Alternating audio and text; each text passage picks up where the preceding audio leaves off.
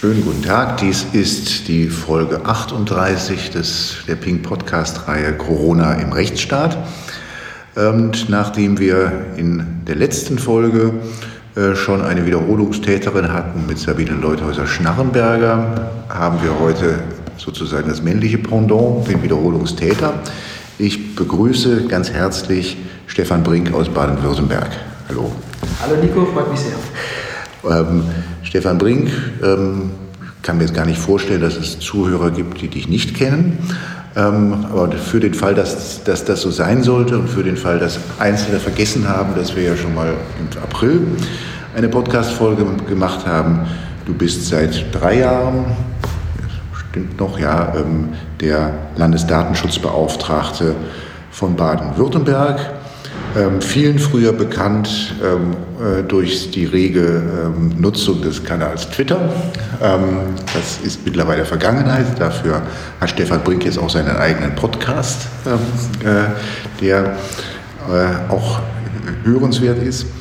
Und ähm, wir wollen uns heute auch ein bisschen darüber unterhalten, wie denn jetzt eigentlich sich so die Zeit jetzt gestaltet für jemanden, der von Berufswegen dem Datenschutz verpflichtet ist ähm, und wie sich das entwickelt hat äh, jetzt seit April, wo wir uns das letzte Mal unterhalten haben. Im April haben wir uns damals ähm, unter anderem unterhalten über doch sehr starke Bemühungen ähm, der Polizei, Zugriff auf, äh, die, auf Informationen bei den Gesundheitsämtern zu bekommen, ob Personen dort als infiziert registriert waren oder nicht. Das gab dann da ähm, ein gewisses Ringen zwischen der Polizei einerseits und deiner Behörde. Auf der anderen Seite, wie ist denn das eigentlich dann weitergegangen seit, äh, seitdem? Oder was waren nochmal so genau die Gründe überhaupt, warum die Polizei meinte, jetzt Zugriff auf diese Gesundheitsdaten nehmen zu müssen? Naja, das war für die Polizei tatsächlich schon eine schwierige Situation, äh, weil äh, die Vollzugspolizei natürlich tatsächlich draußen vor Ort ist und sich ihre Gesprächspartner nicht aussuchen kann, sondern die Polizei wird gerufen oder geht zum Einsatz und findet dann, dann dort eine bestimmte Lage vor und kann jetzt nicht großartig anfangen zu fragen, bist du infiziert oder geht sonst irgendeine besondere Gefahr von dir aus äh, bis hin äh, zur Fragestellung, dass die Polizei, wenn sie zum Beispiel zugreifen würde, äh, dann ja jede Menge Folgemaßnahmen treffen muss. Also wenn sie zum Beispiel feststellt, dass sie einen Corona-Infizierten festgenommen hat und den mit der grünen Minna ähm, in die JVA gefahren hat, ähm, dann müsste sie zum Beispiel das Fahrzeug stilllegen zunächst mal, nämlich das muss ja desinfiziert werden. Also es gab schon ähm, ganz klare Gründe dafür, warum die Polizei ein Interesse daran hatte, zu wissen, ob sie es mit Infizierten zu tun hat oder nicht. Äh, dem stand allerdings sehr klar die Rechtslage entgegen. Äh, die Daten, die von den Gesundheitsämtern gesammelt werden über Infizierte oder über Infektionsverdachtsfälle, äh, sind in besonderer Weise geschützt. Sie sind wirklich sehr sensibel. Man muss sich nur mal vorstellen, was passieren würde im, im gesellschaftlichen Raum, wenn jeder Einzelne von uns einen sozusagen erkennbares äh, Zeichen tragen würde, ob er infiziert war, infiziert ist, ob ein Infektionsverdacht besteht. Und deswegen, gerade weil diese sensiblen Gesundheitsdaten auch so diskriminierungsanfällig sind, gibt es eine ganz klare äh, Begrenzung der Zwecke, äh, aus denen man zugreifen darf. Und die Polizei durfte für diese Fälle nicht zugreifen. Es gab schon immer, auch nach dem Infektionsschutzgesetz, Möglichkeiten in Einzelfällen Abrufe bei Gesundheitsämtern zu machen. Wenn zum Beispiel äh, ein Polizist im Rahmen seiner, seiner, eines Einsatzes offensichtlich mit einem Infektionsfall äh, zu tun hatte, also zum Beispiel eine festgenommene Person hat ihn äh, tätlich angegriffen oder gespuckt äh, und gleichzeitig dann noch äh, gesagt, ich bin übrigens infiziert und das bist du jetzt auch, äh, dann muss es natürlich Möglichkeiten geben für den Einzelnen, ähm, auch da Klarheit zu schaffen. Ob er zum Beispiel sich in Quarantäne begibt, ob er ähm, sich testen lassen sollte. Und dementsprechend gab es da auch schon unter dem Infektionsschutzgesetz durchaus Möglichkeiten, solche Daten zu bekommen, aber eben nur im Einzelfall und nicht pauschal im Vorfeld im Sinne von, zu dem Verkehrsunfall fahren wir nicht hin, da sind ja Infizierte. Also haben wir dann gleich nach unserem Podcast damals ähm, eine, wie ich finde, vertretbare Lösung gefunden, zusammen mit dem Innenministerium, dass wir ein Abrufsystem eingerichtet haben beim Landesgesundheitsamt. Das heißt, die Daten blieben bei den Gesundheitsämtern. Wir haben aber eine ähm, technische Möglichkeit, eine digitale Möglichkeit gefunden, äh, dass bestimmte Polizeistellen äh, tatsächlich Abrufe bei diesem äh, System der Gesundheitsämter vornehmen konnten und ähm, was übrigens auch eine starke entlastende Funktion für die Gesundheitsämter selbst hatte. Äh, dieses System ist ähm, jetzt seit äh, Mai installiert äh, und die Zahl der Abfragen hält sich absolut in Grenzen. Wir kontrollieren das tatsächlich auch und da gibt es also aus unserer Sicht ähm, keine Dinge zu bemängeln. Allerdings muss man sagen, dass solche Systeme natürlich auch immer die Gefahr in sich bergen, Begehrlichkeiten von anderen Stellen zu wecken.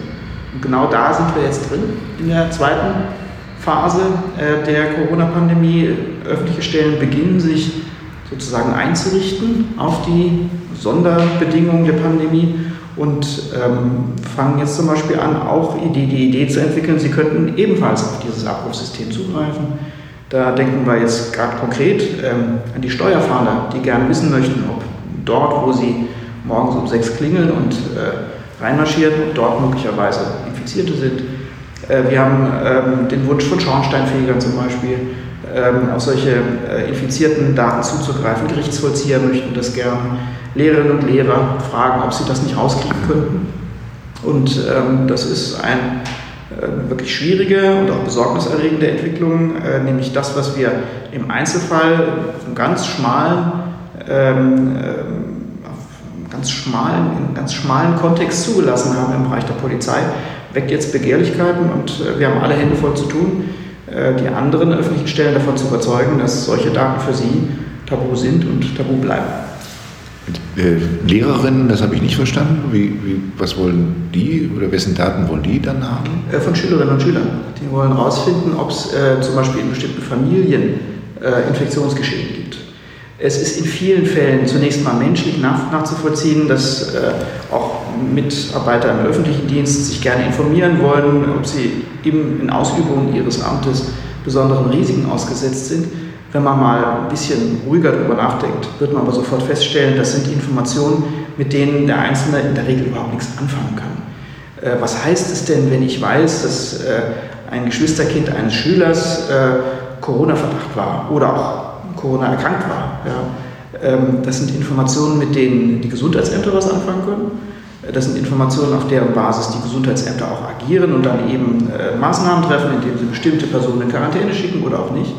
Und wenn wir jetzt ähm, sozusagen die Arbeit der Gesundheitsämter dadurch erschweren, dass jeder Einzelne äh, sich erkundigt, äh, wie ist denn so die Infektionslage und dann eigene Mutmaßungen darüber anstellt, wer eigentlich in Quarantäne sein sollte und wer nicht und ob das nicht sinnvoll wäre, ähm, Menschen aus dem Verkehr zu ziehen, das ist äh, offensichtlich kein vernünftiger Ansatz. Wir müssen, wir sind darauf angewiesen, dass die Gesundheitsämter gut arbeiten und wir müssen auch ähm, am Ende äh, mit den Entscheidungen der Gesundheitsämter umgehen. Das wird natürlich dann immer schwieriger, wenn die Gesundheitsämter selbst sagen, dass sie überfordert sind, dass sie überlastet sind. Es wird noch schwieriger, wenn die Gesundheitsämter äh, Aushilfspersonal einsetzen müssen für ihre Tätigkeit und dadurch äh, natürlich auch die äh, Qualität der Arbeit ja, zum Teil leidet. Ähm, trotzdem ähm, es ist nicht die Lösung äh, der Pandemie-Thematik, äh, dass jetzt jeder Einzelne versucht, äh, sich ein eigenes Lagebild zu schaffen und eigene Reaktionserwartungen entwickelt. Ganz praktisch gesprochen, wie muss man sich das vorstellen? Der Schornsteinfeger oder die Lehrerin Gehen die dann zum Gesundheitsamt und fragen einfach nach? Oder also wie, wie, wie kommt der Fall zu euch? Der Fall kommt zu uns, indem die entsprechenden äh, Interessenvertretungen oder Verbände oder in dem Fall auch natürlich Ministerien mhm. zu uns kommen, also das Finanzministerium äh, bei uns anklopft und sagt, äh, wir würden gerne in der nächsten Corona-Verordnung äh, unsere Steuerfahnder mit äh, in die Verordnung aufnehmen als äh, zum Abruf berechtigte Personen äußert euch mal dazu, liebe Datenschützer. Das ist auf der einen Seite natürlich tatsächlich in Baden-Württemberg inzwischen gut eingespielt, dass wir in, diesen Frage, in diese Fragestellung frühzeitig einbezogen werden, dass also bei uns nachgefragt wird. Mhm. Ähm, auf der anderen Seite ähm, ist es natürlich auch Teil unserer äh, Überlast, die wir im Moment zu tragen haben, ähm, weil da eben aus sehr vielen verschiedenen Ecken lauter neue Ideen kommen, äh, was man in der Corona-Verordnung noch regeln könnte. Äh, und dann ähm, natürlich auch in gewisser Weise ein politisches Geschäft anfängt. Ja, dass äh, zum Beispiel das Innenministerium mit der derzeitigen Situation und auch der Regulierung, die wir gefunden haben, sehr zufrieden ist, aber kein großes Interesse daran hat, andere Häuser in diese Thematik reinzulassen, äh, weil ähm, ich glaube auch da allen klar ist, äh, wir haben äh, auf einem schmalen Grad eine Lösung für den, die Vollzugspolizei gefunden. Das können wir aber jetzt nicht für alle im öffentlichen Dienst ausrollen. Das stellte die Regelung an sich in Frage, ähm, zumal eben die Polizei natürlich, die Vollzugspolizei, eine eigene ähm, wichtige Rolle im Rahmen der Pandemiebekämpfung hat. Die Vollzugspolizei äh, unterstützt ähm, zum Beispiel Gesundheitsämter, leistet tatsächlich Amtshilfe, äh, zum Beispiel an Wochenenden, wenn ähm, äh, Infizierte benachrichtigt werden müssen, äh, hilft auch im Einzelfall, wenn ähm, äh, Quarantäneauflagen ähm, angeblich Meldung der Nachbarn oder der ähm, Ortsbehörden verletzt werden, ähm, übernimmt also Aufgaben, die die Gesundheitsämter nicht mehr schaffen. Ähm, deswegen äh, die Vollzugspolizei spielt eine Rolle im Kontext der Pandemiebekämpfung, äh, die Steuerfahndung eher nicht. Wie ist es um den Datenschutz bei den Gesundheitsämtern bestellt? Wenn du mich das äh, zu Beginn dieses Jahres gefragt hättest, hätte ich eine sehr klare, eindeutige Antwort gegeben und die hätte ge äh, gelautet, die Gesundheitsämter sind äh, Firmen. Sie wissen, dass sie besonders sensible Daten äh, äh, erheben und verarbeiten äh, und sie wissen insbesondere, dass sie diese Daten nicht mit anderen Stellen teilen dürfen, auch wenn diese anderen Stellen öffentliche Stellen sind und auch wenn sie gute Gründe vortragen können. Äh, die Gesundheitsämter waren wirklich ganz klar darauf geeicht, diese sensiblen Daten äh, zu schützen, zu bewahren. Und das war Teil von der DNA der Gesundheitsämter. Die haben sich auch so definiert, äh, dass sie eine bestimmte Rolle haben und äh, die auch knallhart durchsetzen anderen Interessenten gegenüber. Wir hatten die erste Phase der äh, Pandemie, März bis in den April rein, äh, wo leider diese klare Haltung der Gesundheitsämter ins Wanken geraten ist. Und äh, sei es gegenüber den Ortspolizeibehörden, sei es gegenüber ähm, der Vollzugspolizei, dann tatsächlich einzelne Gesundheitsämter in Baden-Württemberg leider auch Gesundheitsdaten rausgegeben haben. Sei es, dass der Ortsbürgermeister angerufen hat, ähm, das spielt sich ja sozusagen auf lokaler Ebene ab, die Gesundheitsämter sind ja alle auch ähm, kommunal und regional verankert, ähm, dass man da halt äh, um Amtshilfe bittet und sagt, ähm, sag mir mal, äh, wer in meinem Dorf ähm, Corona positiv ist, äh, damit wir mal schauen können, ob der sich an die Regeln hält. Das ist aber so nicht gedacht und so nicht geplant und die Gesundheitsämter hätten vor 2020 solche Anfragen immer knallhart zurückgewiesen. In einer Situation, wo die Gesundheitsämter sich selbst auch ähm, überfordert sahen, haben sie diese harte Linie verlassen. Wir haben es geschafft durch äh, dieses, äh, diese äh, Regelung, die wir gefunden haben, äh, mit dem Innenministerium, die Last der Gesundheitsämter wieder zu reduzieren. Also jetzt rufen äh, insbesondere keine Polizeistellen mehr bei den Gesundheitsämtern an, weil die Polizei weiß, sie hat eigene Kanäle, sich in berechtigten Fällen Informationen mhm. zu verschaffen. Und äh, das macht es dann insgesamt den Gesundheitsämtern auch wieder leichter, allen anderen Stellen zu sagen, hört mal zu, wir sind nicht eure Informationslieferanten. Ähm, es gibt klare gesetzliche Regelungen, wenn wir euch brauchen, und äh, dann schalten wir euch ein und geben euch dabei die Informationen, die ihr braucht. Aber ansonsten hört auf, uns mit Anfragen ähm, zu behelligen, die wir von Rechts wegen nicht beantworten dürfen. Wie, also in diesem Jahr 2020, wo wir auf der Grundlage von sehr, sehr dünnen Vorschriften aus dem Infektionsschutzgesetz all diese Grundrechtseingriffe machen, wie kann man da eigentlich noch begründen, dass man den Datenschutz hochhält? Wir haben äh, ein Argument als Datenschützer und das ist ein starkes Argument und das äh, dringt in normalen Zeiten auch durch und das heißt schlicht und ergreifend, Datenschutz ist ein Grundrecht. Es geht um das Grundrecht auf informationelle Selbstbestimmung. Jeder entscheidet selbst darüber, wie er mit seinen persönlichen Daten verfährt, äh, wem er sie gibt, wem er sie nicht gibt, was er offenbaren will und was nicht. Natürlich ist der Einzelne auch befugt, zum Beispiel seine eigenen sensiblen Gesundheitsdaten mit anderen zu teilen. Ähm, auch da haben wir als äh, Datenschutzaufsichtsbehörde in den letzten Jahren durchaus dazugelernt. Ähm, es ist eben auch Teil des Grundrechts des Einzelnen, äh, seine Informationen zu teilen, wenn er das möchte. Also wer als Beschäftigter seinem Chef, ähm, seinem Arbeitgeber äh, mitteilen möchte, dass er Corona, Corona positiv getestet wurde oder dass er im Ausland war, in einem Risikogebiet und ähm, jetzt in Quarantäne geht, der kann das ja machen, kein Thema. Äh, solange das auf einer freien Entscheidung beruht äh, und ähm, äh, ähm, dem Willen des Grundrechtsträgers entspricht, haben wir als Aufsichtsbehörden da auch keine ähm, ähm, Bedenken zu äußern. Äh, das ist nicht unsere Aufgabe. Ähm, umgekehrt, die meisten Bürgerinnen und Bürger unseres Landes, gerade wir in Deutschland, haben gelernt, dass die informationelle Selbstbestimmung Grundlage für Freiheitsausübung ist.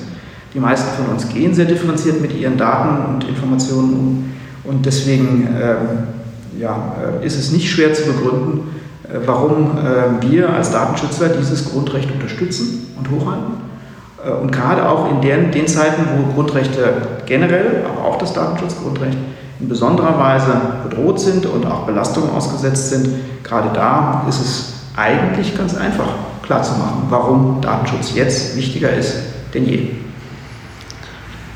Wenn aber das doch so ist, dann das wird ja durchaus von der Mehrheit, großen Mehrheit, wahrscheinlich sogar der Bevölkerung getragen, dass jetzt nicht so die Zeit ist, ähm, sich darüber zu streiten, mit wie vielen Menschen man noch in der Wohnung sein darf, dass nicht die Zeit ist, darüber zu streiten, ob man jetzt noch Theater öffnen darf, Restaurants öffnen darf und vieles andere mehr. Reisen sind erschwert durch all die Risikogebietsthemen, die es da gibt. Ähm, äh, touristische Übernachtungen dürfen, also wir dürfen nicht mehr Tourismus machen und so vieles andere.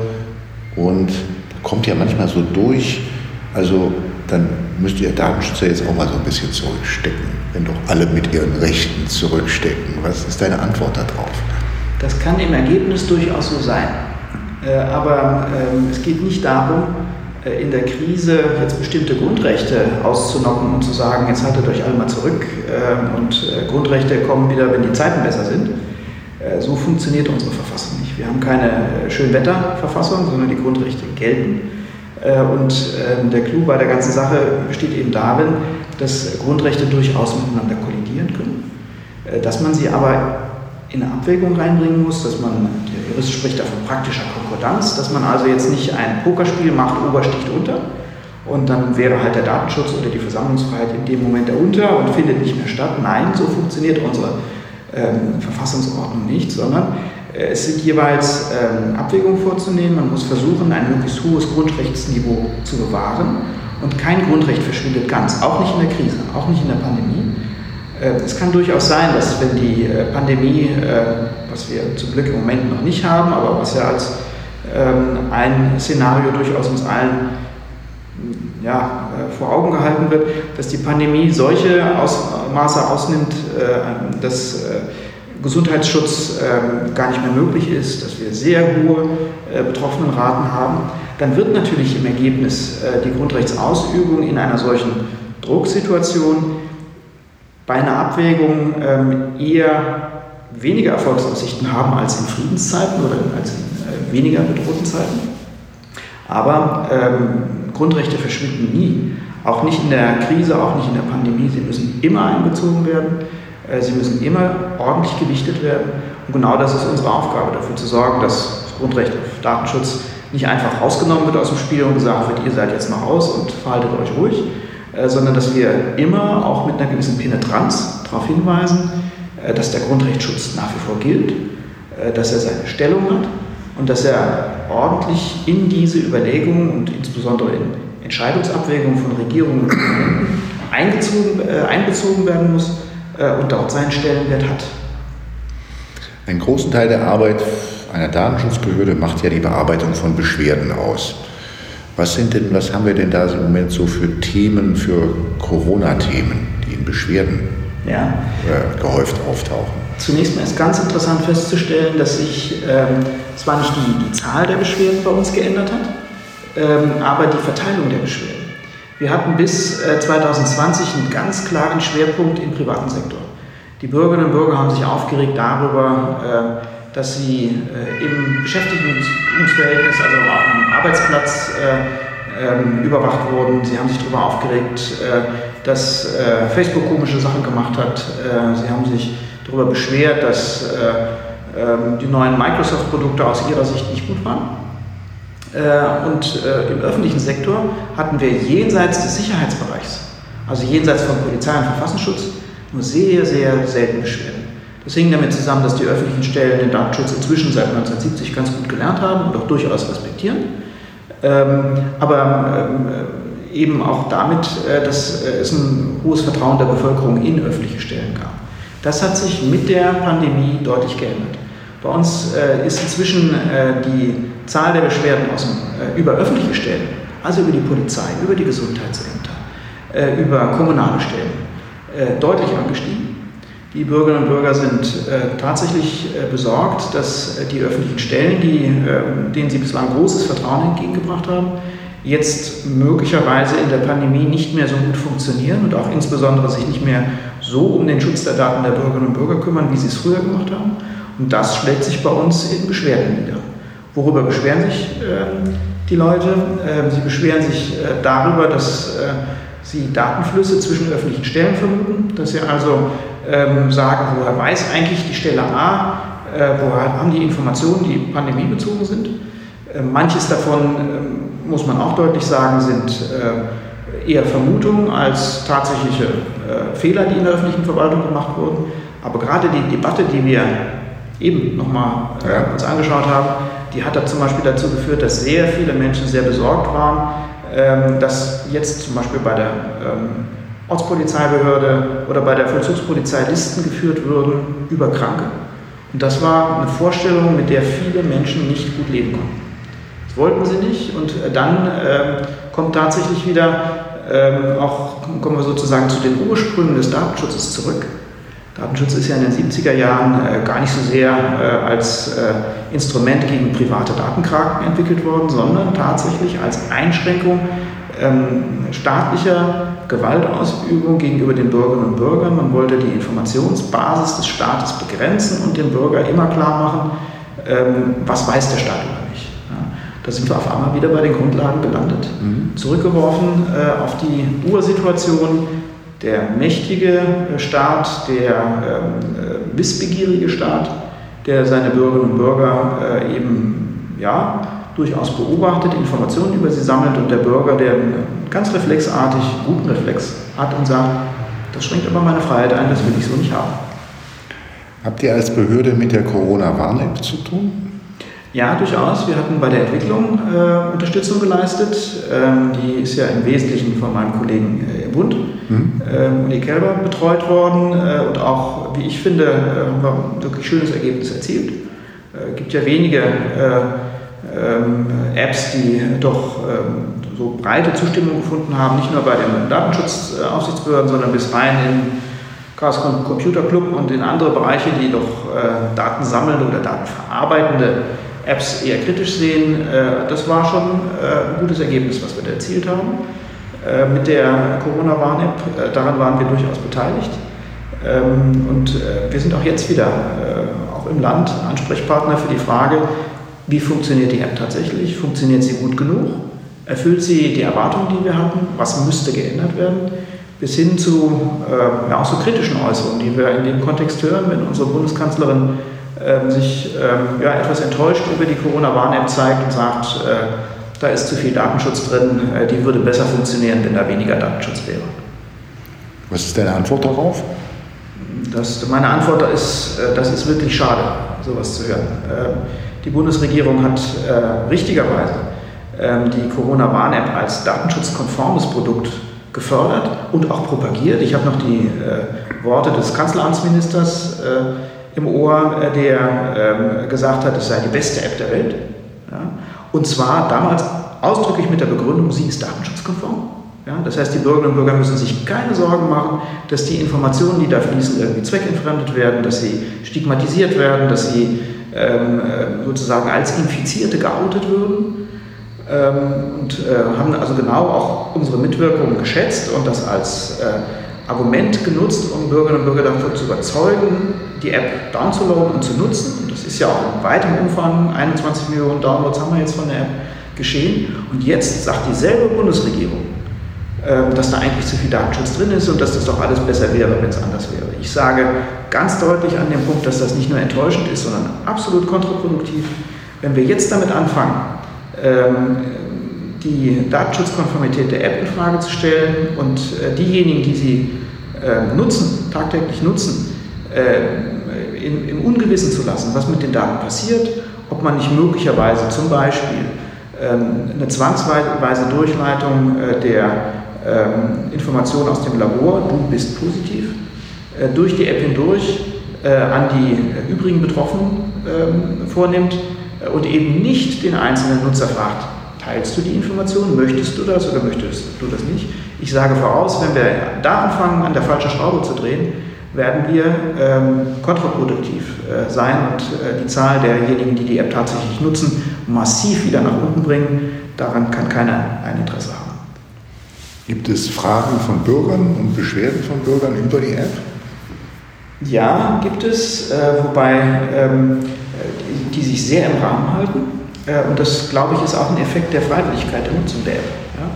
Ähm, ich bin ganz sicher, wenn äh, irgendjemand auf die Idee käme, äh, die ähm, Nutzung der App zur Bedingung für irgendwas zu machen, ob ich öffentliche Verkehrsmittel nutzen darf, ob ich zum Arbeitsplatz fahren darf, ob ich äh, in eine Theatervorstellung gehen darf, im Moment eine eher traurige Vorstellung.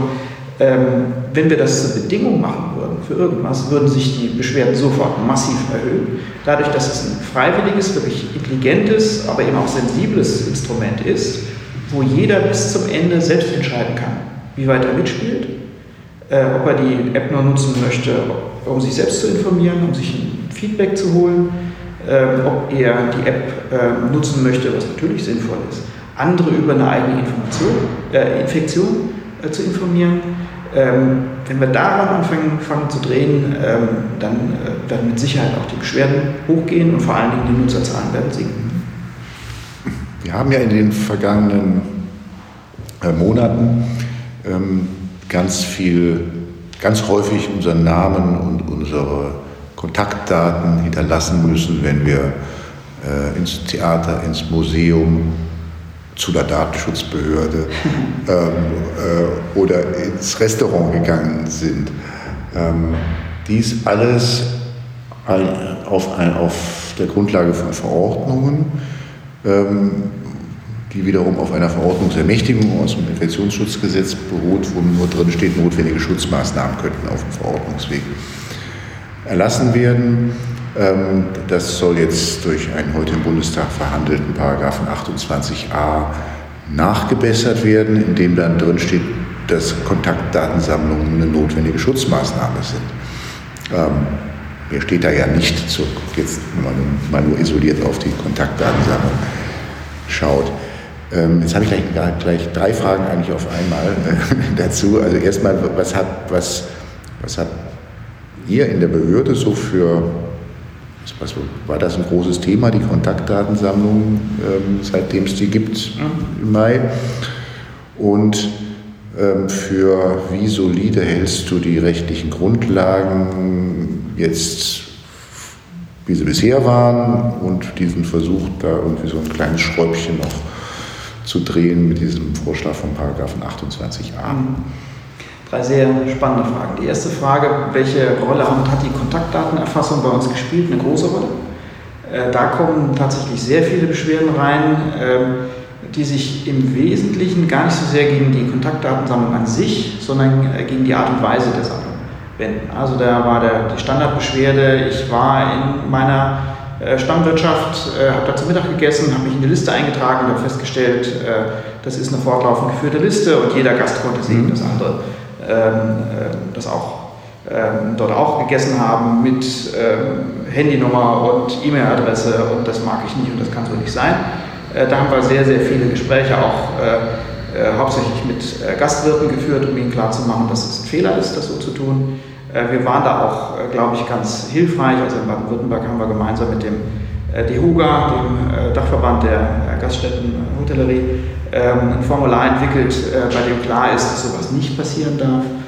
Ähm, und ähm, ja, waren äh, sozusagen ganz äh, hilfreich in dem Sinne. Äh, wenn man sich überlegt, in welchem Kontext wir da eigentlich tätig waren, muss man allerdings ähm, ja, auch schlucken als, als Datenschützer. Nämlich die rechtliche Grundlage äh, für die Corona-Verordnung äh, im Bund und hauptsächlich der Länder ähm, war natürlich bislang äußerst dünn. Das Infektionsschutzgesetz äh, ist, äh, darüber kann es keinen Zweifel geben, eindeutig zu unbestimmt gewesen äh, für äh, die Intensität äh, der Eingriffe, mit denen wir es zu tun haben. Und da sind ja Datenerhebung, Datensammlung nur ein Aspekt darunter. Ja, den haben wir jetzt mal rausgegriffen und das interessiert uns Datenschützer natürlich. Aber wenn ich ansonsten schaue, was nicht nur das Bundesverfassungsgericht regelmäßig zum Thema Datenerhebung, Datenverarbeitung an Kautelen auch formuliert hat, an Einschränkungen oder was ansonsten ein ordentliches ähm, Landesgesetz zum Beispiel im Polizeibereich an Einschränkungen vorsieht für polizeiliche Datenverarbeitung, ähm, dann ist das, was wir ursprünglich im Infektionsschutzgesetz hatten, natürlich äh, ganz erkennbar und offensichtlich zu wenig. Und da ähm, muss ich als Datenschützer natürlich sagen, ähm, da hätte ich schon ganz gerne auch als Vollzugsbehörde, und das sind wir auch, äh, Unterstützung äh, von Gerichten bis rauf zu unserem Bundesverfassungsgericht, die diesen Tatbestand einfach mal feststellen und festhalten, dass das eine ungeeignete, deutlich zu unbestimmte Regelung ist, über die man natürlich äh, vielleicht im März, April und äh, Mai noch hinwegkommen konnte, aber wo sich die Parlamente wesentlich stärker ins Spiel bringen müssen, wo sie die Funktion ausüben sollten, die sie haben. Wir reden im Moment immer davon, dass die Exekutive jetzt das Heft des Handelns in der Hand hat äh, und agieren muss. Äh, ja, das ist ihre Funktion, aber die Funktion der Parlamente besteht doch im Wesentlichen auch darin, ähm, die Bürgerinnen und Bürger in ihren Freiheiten zu schützen. Und äh, wenn ich dann mir anschaue, dritte Frage, ähm, wie der Gesetzentwurf, der gerade im Bundestag diskutiert wird, aussieht, dann ist erkennbar, dass da zu kurz gesprungen wird. Es geht ja nicht darum, äh, da eine ähm, Speisekarte für die, für die Regierung äh, zur Verfügung zu stellen. Das sind die Maßnahmen, die ihr treffen könnt.